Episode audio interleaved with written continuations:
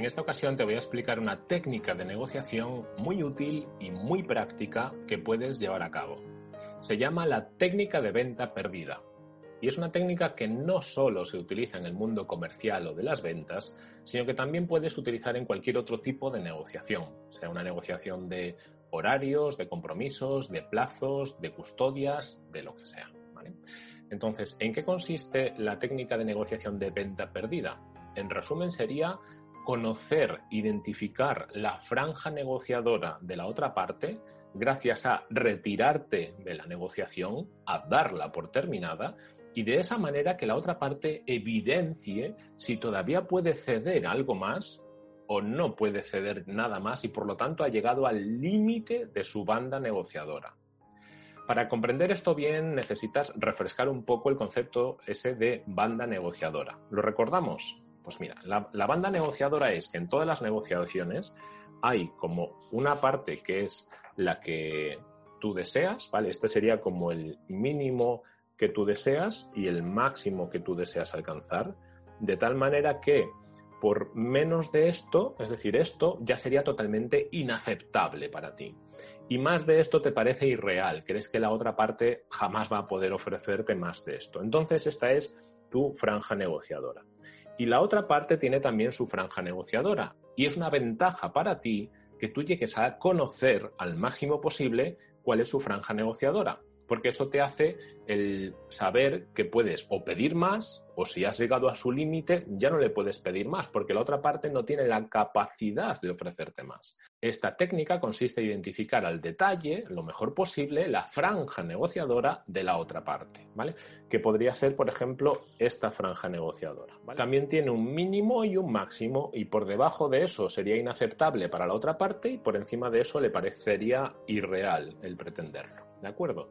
Entonces, eh, ¿dónde estaría el punto de acuerdo? El punto de acuerdo o lo que finalizaría la negociación con relativamente satisfacción para ambas partes sería, como te puedes dar cuenta, ver lo que hay quizás aquí, ¿no? En toda esta zona de aquí, que es una zona coincidente. Por ejemplo, este punto de aquí sería un punto de acuerdo pero este punto de aquí también sería un punto de acuerdo. Lo vamos a ver como un ejemplo para que lo entiendas un poco mejor. Imaginémonos que eres un ganadero que tienes vacas y quieres venderle la leche a una central lechera. Entonces, eh, tú tienes un precio al que quieres vender tu leche, que lo desconozco totalmente cómo está este mercado, ¿vale? Entonces, a lo mejor lo que voy a decir es una burrada, una tontería en cuanto a precios. Pero imaginémonos que tienes un precio mínimo al que quieres vender tu litro de leche, que son 10 céntimos por litro, y un precio máximo al que quieres vender tu leche, que son 40 céntimos por litro, ¿vale? Y que eso para ti, imaginémonos que puede ser real o realista. La central lechera tiene a su vez un precio mínimo que te está dispuesto a pagarte por el, por el litro de leche, que son 5 céntimos el litro. Y un precio máximo que son 30 céntimos el litro. ¿De acuerdo? Entonces, ¿cuál sería la franja negociadora? Pues la franja negociadora es lo que va, pues sería esto de aquí, ¿no? Desde 10, porque debajo de 10 tú ya no aceptarías, hasta 30, porque 30 está dentro de este margen. Esto sería un precio de 12, un precio de 16, un precio de 23, estaría dentro de la franja negociadora. Se entiende bien, ¿verdad? Entonces, ¿por qué es interesante que tú conozcas al máximo posible cuáles son los límites de la franja negociadora de la otra parte?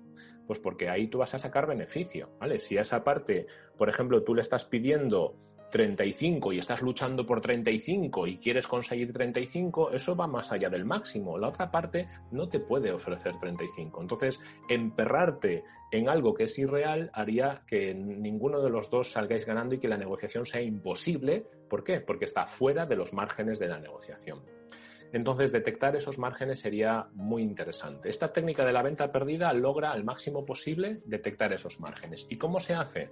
Lo primero es fundamental que pidas la propuesta de la otra parte por escrito. Necesitas tenerla por escrito para que luego se mantenga en el tiempo, pase lo que pase o por lo menos que sea lo más fácil posible mantenerla en el tiempo, que no haya luego conflictos en ese sentido. Y una vez la tengas por escrito utilizarás otras técnicas que quizás hayas visto antes ya en este curso, como por ejemplo pues decirle que tienes otra propuesta mejor, pedirle un descuento, bueno, no sé, cualquier otra cosa para apretarlo un poco y para buscar que ceda. Cuando la otra persona lleva a cabo una serie de pasos para ceder un poquito, es posible que tú avances también cediendo un poquito, que haya esas posturas de aproximación o acercamiento. Llega un momento en donde la otra parte te dice, es mi última propuesta, ya no te puedo ofrecer nada mejor. Y tú ahí dices, bueno, pues voy a utilizar otras técnicas antes y si ya las he utilizado todas, utilizo por último la estrategia de venta perdida. ¿En qué consiste? Consiste en retirarte de la negociación, el finalizarla, el decirle a la otra parte, esa propuesta no es de mi interés. ¿vale? Entonces te marchas, cierras, finalizas la negociación. A lo mejor le puedes decir, tengo otra opción con la que me voy a quedar.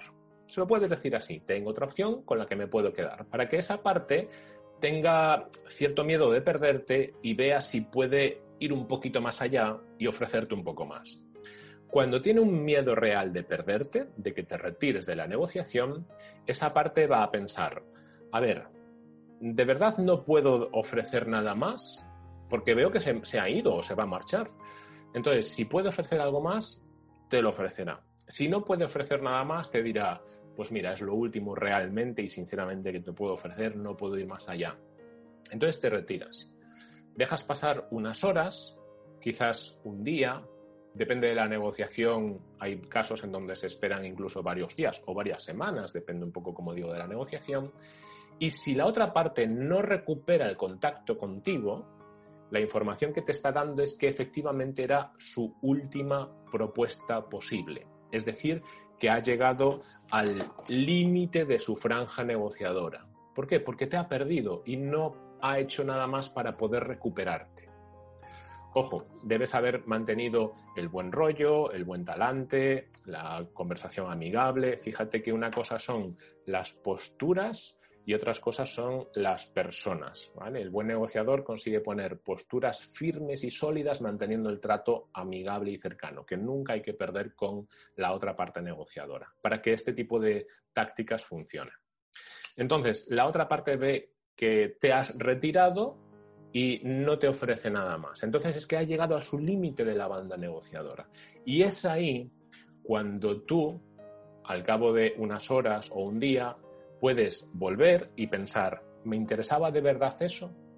Y si te interesaba de verdad, porque era una buena propuesta y has detectado que ha llegado a su límite, cuando vuelvas, decirle, mira, que la propuesta que me hiciste o el presupuesto que me hiciste, he decidido que lo voy a aceptar.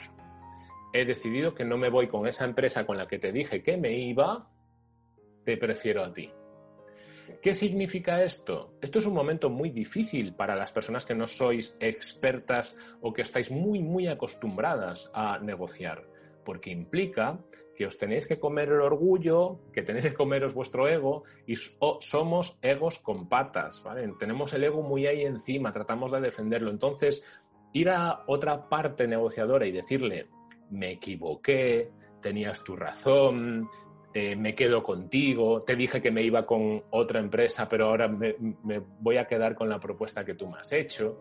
Ahí sale nuestro ego y nuestro orgullo para decir, no, no, no, mejor que estés solo, que te quedes sin nadie, volver a, y, y, tenerte que comer tu orgullo y decirle a esa otra parte que aceptas el presupuesto que te dio hace tres días. ¿Vale? Sería como desdecirte y quedar un poco chungo, un poco mal, ¿no? Pero no es así en las negociaciones, esto es una estrategia. Y los buenos negociadores dejan el orgullo a un lado, dejan el ego a un lado y son capaces de decirle a la otra parte, mira, ¿sabes qué? Que al final me quedo contigo. Y ahí es cuando se cierra la negociación al límite extremo de la banda negociadora de la otra parte, porque no podía ceder más. Entonces, en esta negociación es muy importante esto último, que seas capaz de dejar tu ego a un lado para que si de verdad te parece interesante, vuelvas y le digas a la otra parte, vamos a cerrar ese acuerdo que me has hecho por escrito. Y esto es lo que se llama técnica de negociación de venta perdida. Recuerda hacerle ver a la otra parte que abandonas la negociación. Pues como digo, espero que te haya gustado esta técnica y nos vemos en alguno de los otros vídeos de la formación. Hasta luego.